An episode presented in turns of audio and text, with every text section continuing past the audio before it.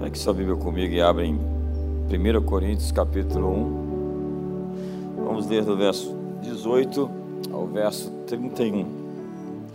Porque a palavra da cruz é loucura para os que perecem, mas para nós, os que cremos, os que somos salvos, é o poder de Deus. Porque está escrito: Destruirei a sabedoria dos sábios e aniquilarei a inteligência dos inteligentes. Onde está o sábio? Onde está o escriba? Onde está o inquiridor desse século? Porventura tornou Deus louca a sabedoria desse mundo? Pois visto que na sabedoria de Deus o mundo não conheceu a Deus pela sua sabedoria, aprove a Deus salvar os crentes pela loucura da pregação. Porque os judeus pedem sinal e os gregos buscam sabedoria, mas nós pregamos a Cristo crucificado, que é escândalo para os judeus e loucura para os gregos. Mas para os que são chamados, tanto judeus como gregos, lhes pregamos a Cristo, poder de Deus e sabedoria de Deus. Porque a loucura de Deus é mais sábia do que os homens, e a fraqueza de Deus é mais forte do que os homens. Porque bem vedes, irmãos, a vossa vocação, que não são muitos os sábios segundo a carne, nem muitos os nobres que são chamados. Mas Deus escolheu as coisas loucas deste mundo para confundir as sábias, e Deus escolheu as coisas fracas deste mundo para confundir as fortes. E Deus escolheu as coisas vis desse mundo e as desprezíveis e as que não são para aniquilar as que são, para que nenhuma carne se glorie perante Ele. Mas vós sois dele, em Jesus Cristo, o qual para nós foi feito por Deus sabedoria e justiça, e santificação e redenção, para que, como está escrito, aquele que se gloria, glorie-se no Senhor. Que texto! É, Paulo tinha acabado de sair de Atenas, foi para Corinto e teve um encontro não muito agradável ali com os estoicos e com os epicureus. Então ele vai fazer um discurso aos coríntios de que a palavra dele não consistiu de palavras persuasivas de sabedoria humana, mas da demonstração do Espírito e do poder de Deus, para que o vosso evangelho não se apoiasse na sabedoria dos homens. Jesus, certa vez, exclamou, disse: Graças te dou, ó Senhor dos céus e da terra, porque ocultaste essas coisas dos sábios e entendidos e as revelaste aos pequeninos. Graças te dou, porque assim foi do teu agrado. A verdade é que existem muitos sábios que estão perdendo algumas coisas. O que está sendo perdido por os supostos sábios desse século? Como diz o apóstolo Paulo em tom de desafio: onde está o sábio? Onde está o inscriba? Onde está o inquiridor desse século? Ele está dizendo que a sabedoria dos gregos, nem a religião dos judeus conseguiu ver o que Deus estava fazendo em Cristo Jesus, nosso Senhor. E assim, é, eles perderam o melhor da festa. João diz que o mundo jaz no maligno. O mesmo apóstolo Paulo diz acerca de um mundo tenebroso, este mundo tenebroso. Essa palavra mundo ou cosmos se refere à plástica, ao conceito estético grego de beleza, à aparência de um governo que se mostra por fora, mas que é uma fachada, um estereótipo, como um rótulo sobre uma embalagem que não corresponde ao conteúdo. Então, o que se vê e o que se brilha, na maioria das vezes, não é ouro. Nesse mundo hoje, nós clamamos por comida real, mas nos conformamos com algodão doce. Assim, precisamos de uma dieta rígida e precisamos diminuir o açúcar da sua dieta. E é preciso aprender então a viver sustentavelmente, como Gideão que diminuiu o número dos combatentes de cerca de 32 mil para 300. É o poder do menos. Você já ouviu falar do poder do menos? Jesus escolheu focar sua atenção em um pequeno núcleo de 12. E acredite, eles eram desajustados de classe baixa, da periferia. Ele não foi ao centro de Jerusalém, nem pegou os ratinhos de biblioteca. Ele pegou gente com muito é, sotaque uma maneira de falar diferente. Jesus, em vez de comandar impérios, se deteve em fazer doze discípulos. Então Deus usa coisas pequenas, Deus usa coisas inofensivas para transformar o mundo. Uma pequena semente de mostarda é assim que ele compara o reino de Deus, que vai se torna um arbusto onde vem se colocar as aves dos céus. Três medidas de fermento. Deus ama o poder das coisas pequenas. Nas mãos dele, pequenos pães, alguns peixinhos alimentam multidões. Deus ama demonstrar a sua força por intermédio de pessoas que aparentemente são fracas. Deus ama mostrar sabedoria por aqueles que são cogitados como loucos. Paulo diz: regozijo-me nas fraquezas. Ele diz: porque na minha fraqueza é que Deus aperfeiçoou o seu poder. Jesus disse: bem-aventurados pobres de espírito. Ser pobre de espírito é reconhecer sua necessidade de graça. É quando você sabe que você precisa sempre de algo mais e que você não é suficiente capaz, que você não é completo, porque a fé cristã não é uma religião, mas um relacionamento, e depende muito de você continuar ouvindo, a fim de que você continue sendo bem-sucedido. E um relacionamento exige uma continuação, uma continuidade na comunhão. É por isso que Paulo exige, e também Jesus e os apóstolos, que continuemos firmes. É por isso que Jesus disse: se permanecerdes em mim, e as minhas palavras em você, pedireis o que quiserdes. Então, Paulo tem um espinho na carne, que era um lembrete da necessidade que ele tinha de graça constante. Ele diz: pela grandeza das revelações que obtive, para que eu não me soberbecesse, foi-me posto um espinho na carne. Paulo, o apóstolo, tinha um problema com orgulho, e Deus, com um espinho na carne, sempre estava lembrando que ele precisava da graça. Seu espinho foi um meio para guiá-lo e aperfeiçoá-lo. Portanto, hoje, eu quero dizer a você que o que parece ser contra você, Deus vai usar em seu favor. Muito obrigado pelo entusiasmo. Paulo celebra suas cicatrizes, diz: carrego no corpo as marcas do Evangelho. Cicatrizes são pontos de referência, são os indicadores de que nós passamos por lutas, por coisas difíceis e vencemos de que fomos feitos assim para nos recuperar. A dor nos conecta com a humanidade. A dor se torna um distintivo de credibilidade. Ela nos confere autoridade. E ela pode nos guiar ao nosso destino. Jesus foi chamado de o homem de dores, oprimido, que sabia o que era padecer. Sim, ele escolheu os cravos. Pela alegria que lhe estava proposta, suportou a cruz. Assim ele pôde nos dar o seu antídoto, o seu DNA, suas mãos cravadas, pelos pregos, seus pés perfurados, seu lado atravessado por uma lança. Pôde criar uma resistência e uma resiliência transmitida a todos aqueles que o seguem. Sua cruz é a sua vitória e que realmente nos faz diferentes. No filme de Ralph Winner, X-Men, os heróis são aqueles sujeitos rejeitados pelo mundo, mas os mesmos que são rejeitados são aqueles que salvam o mundo. O X representa o gene X, que os humanos normais não possuem. Carregar aquele gene X é ser um mutante. Aquelas pessoas são rejeitadas por serem diferentes e assim são consideradas como aberrações, alienadas, inaptas, anormais.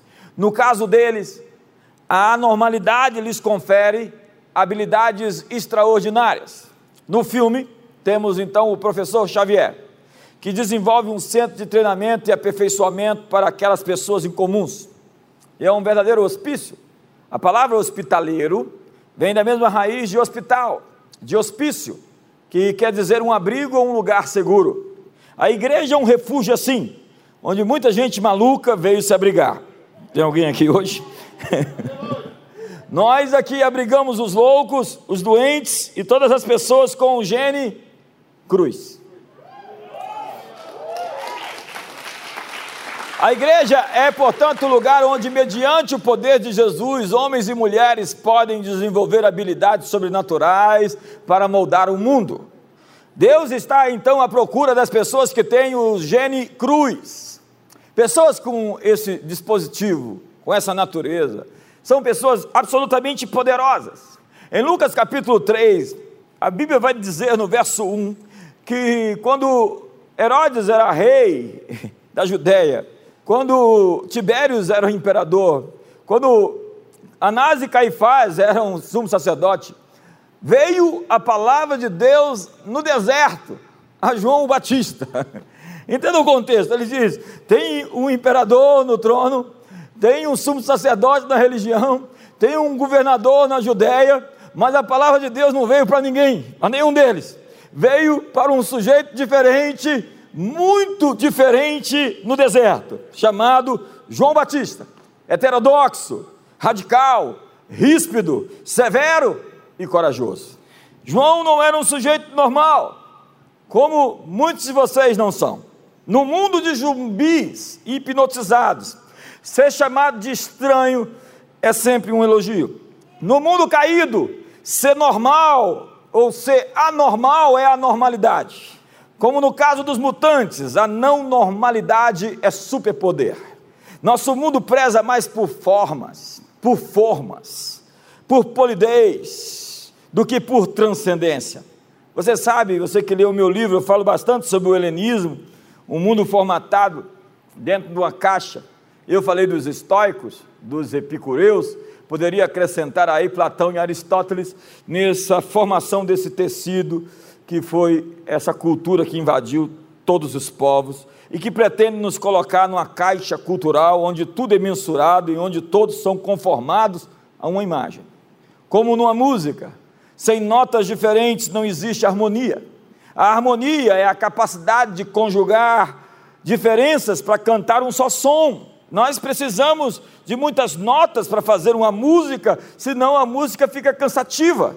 A característica de qualquer seita é anular as diferenças das pessoas. Deus ama a diversidade, Deus ama pessoas diferentes, Deus ama que as pessoas sejam realmente e expressem suas diferenças. Todo mundo, às vezes, aparece em seitas com o mesmo corte de cabelo, de um mesmo uniforme, com a mesma gravata e falando do mesmo jeito. Mas Jesus não se encaixou no molde normal da religião do seu tempo. Ele veio de uma cidade de má reputação. Daí a se dizer: Pode sair alguma coisa boa de Nazaré? Como é que é o nome da sua cidade? Jesus surgiu das margens, da marginalidade, da periferia. Ele tinha até um sotaque, ele era um galileu. Em sua árvore genealógica tem umas pessoas muito estranhas, escandaloso. É dizer que a adúltera Betseba, a viúva estrangeira Ruth e a prostituta Raabe estavam na genealogia do Messias. E o seu nascimento foi marcado por olhares julgadores e fofocas dos vizinhos, já que um adolescente apareceu grávida numa comunidade. Você que conhece Nazaré, sabe que ali não era uma grande cidade, senão uma aldeia com alguns 500 ou até mil pessoas, o que já era muita gente para a época. Então, uma adolescente grávida chama muita atenção de todos os fofoqueiros da religião. O profeta que vem anunciá-lo é totalmente fora do padrão cultural. Ele se veste estranhamente, exoticamente, come gafanhoto e mel silvestre e tem um manto assim de um pele de camelo. Senhoras e senhores, Deus por vezes está nas margens. Ele raramente escolhe os bem-sucedidos e capacitados para que ninguém se glorie na carne.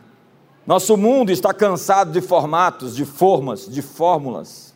Eu não estou dizendo para você se rebelar contra as leis, contra as autoridades, ou permitir que as distorções que habitam em você encontrem lugar para se manifestar. Não é isso. Eu estou dizendo que a revolução não é estéril, nem suicida, ela não milita contra os valores de Deus que nos libertam, mas contra o pecado que nos aprisiona. A revolução é sobre aceitar a si mesmo, é sobre ser você mesmo, aceitar suas peculiaridades, encarar sua identidade e não ter medo de ser visto como esquisito. Mas nós escondemos aquilo que nos torna singulares. Na sua fraqueza se encontra a sua maior força pois o poder de Deus se aperfeiçoa na nossa fraqueza. Não é a nossa força que nos torna úteis, mas o nosso quebrantamento. Nossas anormalidades, portanto, são superpoderes. Nossas cicatrizes, as marcas da nossa vitória sobre a nossa dor. Você lembra de Jabes? A Bíblia diz que ele foi concebido em sofrimento e a mãe dele o chamou assim de Jabes, dor, porque sofreu muito no seu parto.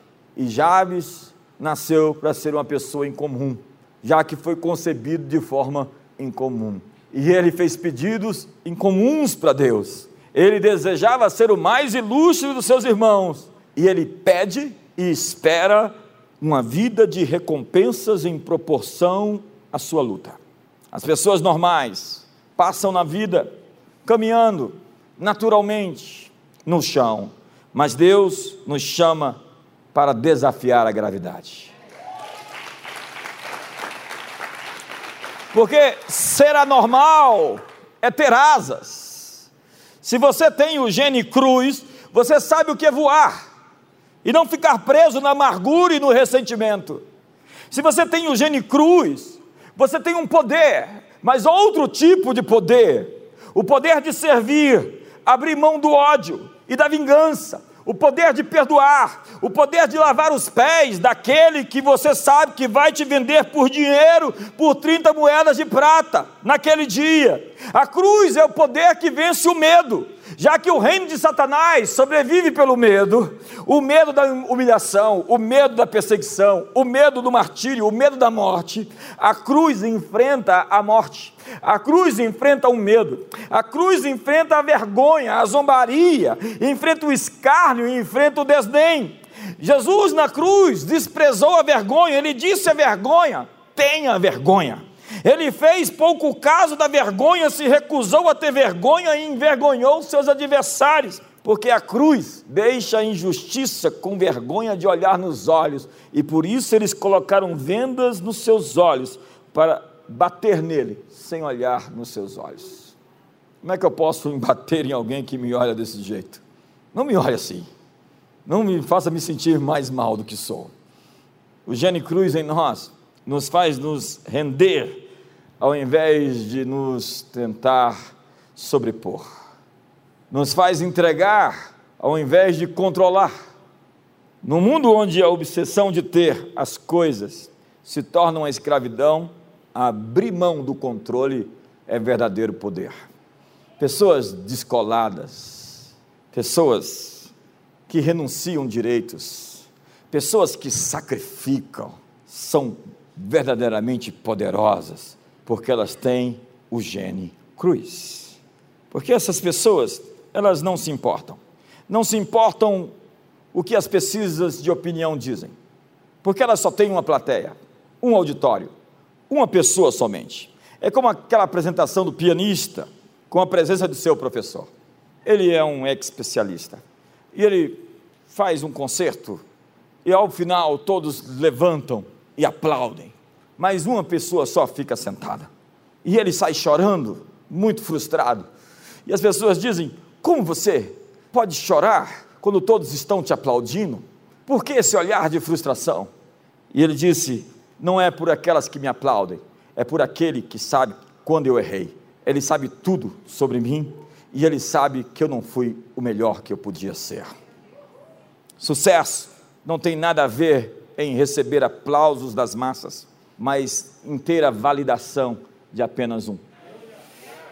Nossa normalidade é estéreo, desista de ser normal. Olha, não dá para olhar para o irmão. Fala de longe, desista de ser normal. A nossa normalidade é antirrevolucionária, ela é conformista, ela é covarde. Nós começamos a vida com sonhos e ambições e nós cantamos: vamos ganhar o mundo, vamos mudar o mundo, mas depois mudamos para vamos aguentar até o fim do dia. Então somos e fomos hipnotizados, engolimos ilusões, o comum se tornou o estilo padrão. Ficamos aprisionados na rotina, sonâmbulos. Esperamos pelo fim da semana, e é por isso que a segunda-feira é uma tortura. Então vemos uma multidão de zumbis, mortos-vivos, presos num ciclo de consumo, num estado hipnótico, enfadados, presos pela natureza previsível da vida diária, seguem com a multidão pelo caminho da menor resistência. É a guerra dos zumbis que já está acontecendo, os mortos-vivos em transe, indo ao trabalho todo dia.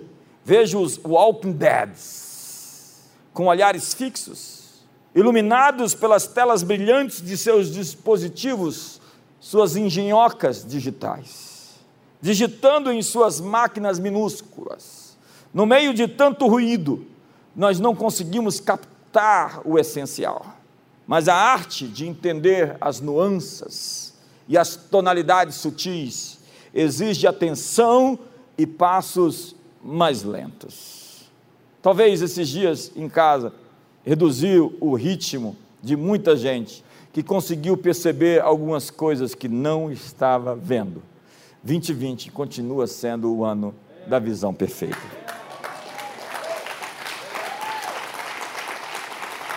Então nós olhamos e nós perguntamos: onde termina a fachada e onde começa a verdade? Eles estão fadados a viver uma vida para agradar pessoas, ao invés de cumprir seu destino. Eles enxergam as pessoas como objetos a serem usados, e assim nunca saberão o que é intimidade. Eles se alimentam de algodão doce, esperando ficar bem nutridos. Nós falamos do futuro, mas estamos vivendo no passado em nossas mágoas. Ansiamos por intimidade, mas vivemos na marginalidade, na epiderme dos relacionamentos. Então, para fugir da realidade, buscamos entretenimento sem fim. Tratamos o tédio com remédios. Ficamos adormecidos, dopados, anestesiados, distraídos, narcotizados. A juventude entediada até a medula recorre ao álcool as drogas sintéticas, a prostituição, a pornografia, mas o clamor da alma segue insatisfeito. As baterias se descarregam, a excitação desaparece, uma parte da vida se foi com o momento, com o momento.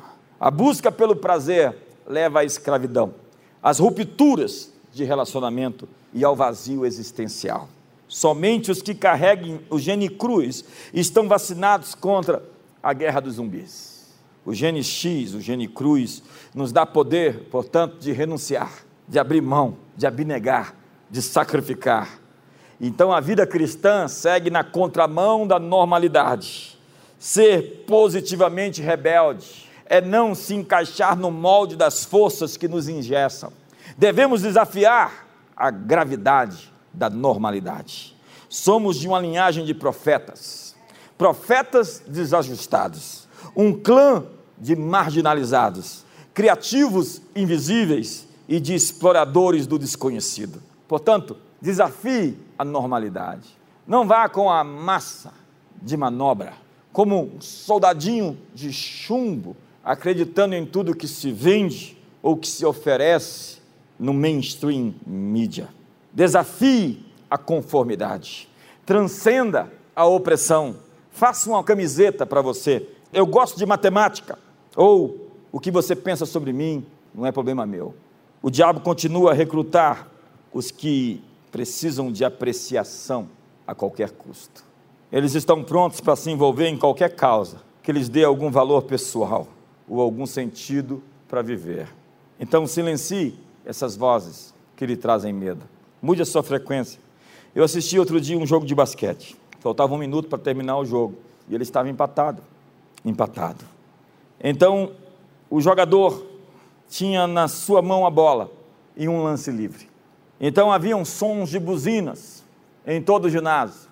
Ele estava na casa do adversário e os torcedores estavam vaiando.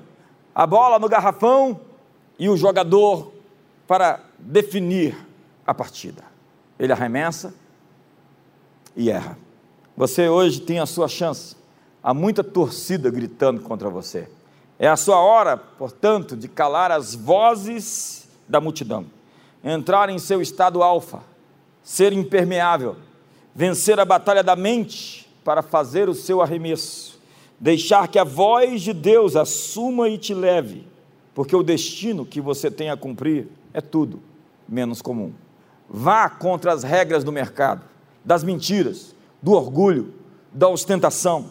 Porque quando nós repetimos mentiras, elas se tornam as nossas verdades.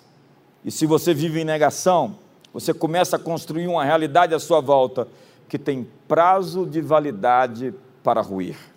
Os anormais são os verdadeiramente felizes. São os excêntricos que não se preocupam com a opinião popular. Ou os loucos que não dependem da aprovação alheia para obter identidade e segurança. Eles transcendem a gravidade da vida comum. São engenhosamente autênticos, até suas juntas e suas medulas.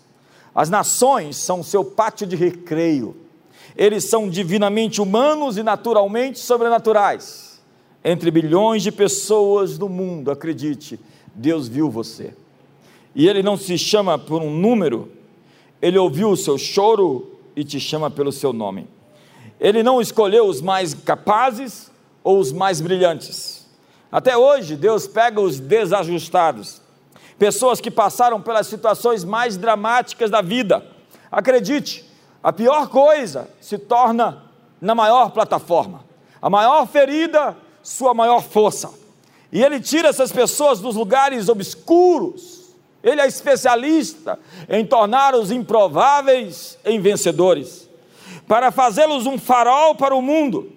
Eu assisti o filme Jobs, estrelado por Aston Kutcher, onde existe logo no final a seguinte citação: Esse é para os loucos, os desajustados, os rebeldes, os desordeiros, para os peixes fora d'água, para aqueles que veem as coisas de forma diferente. Eles não gostam de regras e não nutrem o menor respeito pelo status quo.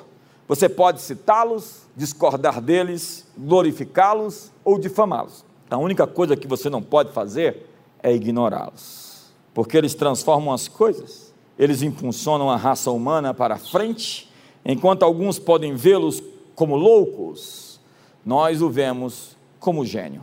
Porque as pessoas que são loucas o suficiente para achar que podem mudar o mundo são aquelas que o fazem.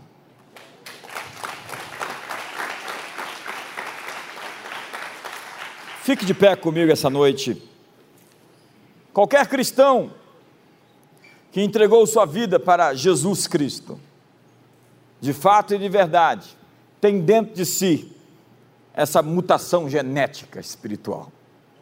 Você tem algo que pode ser ativado, algo que pode ser acordado, algo que pode despertar e fazer de você mais elástico, mais resiliente, mais capaz de sofrer com dignidade e com propósito. Eu digo sofrer com dignidade e com propósito, fazendo com que cada um desses absurdos que estamos vivendo hoje se transformem em benefícios futuros. Deus não perde, não deixa perder nenhuma dor. Qualquer coisa será usada por Deus. Ao invés de reclamar daquilo que aconteceu, começa a enxergar sentido, porque o maior absurdo da história, olhe para mim, foi o Filho de Deus crucificado, puro e limpo, sem pecado. A coisa mais trágica da história foi Deus ter vindo ao mundo e os homens terem matá-lo. E aquele maior absurdo da história se transformou no maior sinal da vitória humana sobre o inferno, sobre Satanás. A cruz, o símbolo a logomarca da morte se transformou na logo da ressurreição, da vida abundante, da vitória contra a maldição, contra a doença, contra a miséria, contra o pecado. Eu vim aqui hoje para lhe dizer que Deus vai inverter as coisas. E qualquer coisa sem sentido vai ganhar sentido a sua vergonha será modificada por dupla honra. Vai ser transformada, há uma equação em curso, onde qualquer coisa contra você está se tornando por você agora. Deus está invadindo lugares, pessoas, tribunais, removendo sentenças, criando expedientes para levar você para onde Ele quer te levar. deixe que o gene cruz hoje seja ativado, porque aquilo que parece que é normal, esquisito, estranho, é aquilo que lhe confere poder, autoridade e credibilidade. E os seus erros não são erros se você aprendeu com eles. Vai, diz o Senhor, e não faça de novo. Tudo o que eu quero de você é que você não repita as mesmas coisas. Você está perdoado, mas não brinque com isso. Feche seus olhos hoje. Onde você está, feche seus olhos agora. Eu quero liberar hoje uma ativação sobre você, no seu imo, no seu íntimo, no seu interior, um despertamento, onde a sua força será manifesta, onde o seu dom aparecerá, emergirá, surgirá, como a aurora de um dia novo que se aproxima. Uma nova vida está se manifestando sobre os filhos de Deus. E eu digo que isso não está longe. Ouça a palavra profética. Crede em Deus, estareis seguros. Crede nos seus profetas e prosperareis. Isto está bem perto de acontecer.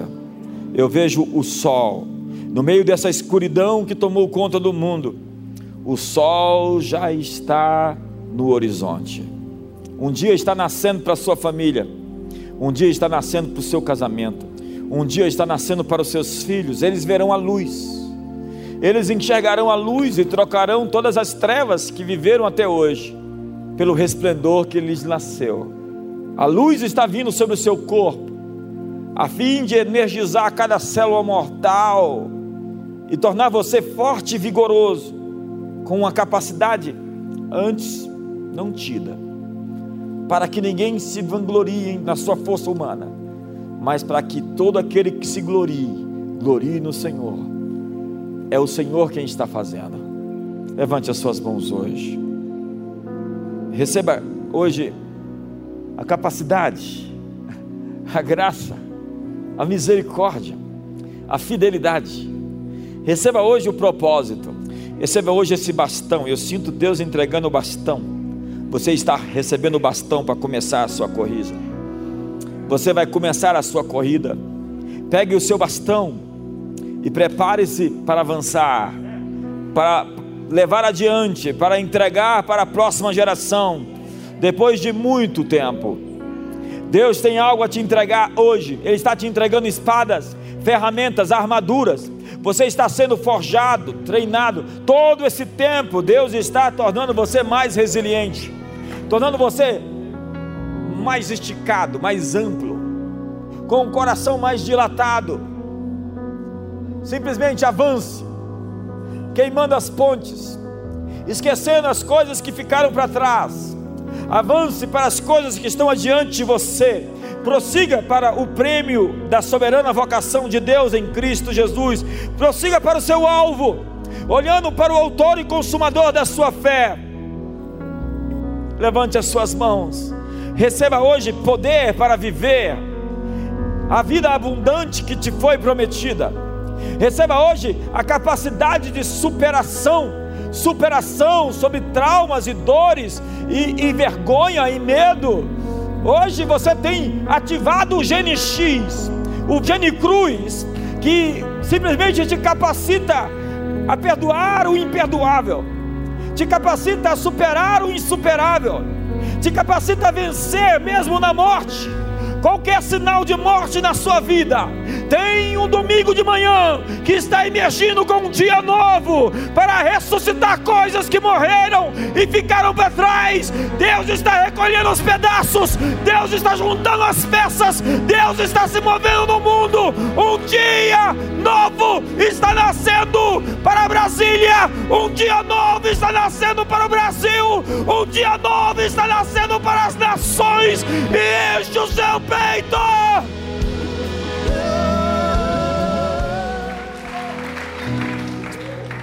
Eu tenho uma palavra hoje para você. Há coisas dentro de você que você não sabia que tinha, uma força que você não sabia que tinha, uma compaixão que você não sabia, um amor, uma resiliência, uma elasticidade, uma capacidade de superação e de reinvenção. Você está se descobrindo, porque o diabo está levando uma investida no mundo. Deus está dando uma investida em tudo aquilo que aconteceu nos últimos três meses. Durante esse ano ainda, algo vai se mostrar da parte de Deus para o mundo que o mundo ainda não viu. E você pessoalmente descobrirá coisas sobre você que você não sabia. Há uma ativação epigenética. Há uma ativação onde acordam coisas, despertam naturezas dormentes, latentes, presentes, porém desconhecidas. Estão emergindo e vindo para fora. Prepare-se para brilhar. E agora mesmo, nesse momento, Deus está enviando os seus anjos por você. Levante as suas mãos comigo. Ele está dando ordens aos seus anjos, diz a Bíblia, para guardarem você em todos os seus caminhos. Todo o seu caminho está sendo guardado. Todo o caminho que você faz e fará durante toda essa semana e mês, Deus está guardando os seus caminhos. Salmo 91: Ele dará ordens aos seus anjos para te guardarem em todos os seus caminhos, para não tropeçares em alguma pedra. Pisarás o leão e a áspide, calcarás aos pés o filho do leão e a serpente porque tão encarecidamente me amou, eu te livrarei, poloei a salvo, porque conheceste o meu nome. Tu me invocarás e eu te responderei. Estarei contigo na angústia, te livrarei, te glorificarei, te saciarei com longevidade e te mostrarei a minha salvação. Uma ótima noite, uma ótima semana, um ótimo mês de junho. Prepare-se para aquilo que Deus Deus está fazendo no mundo e vai atingir você e você vai atingir o mundo. Um forte abraço.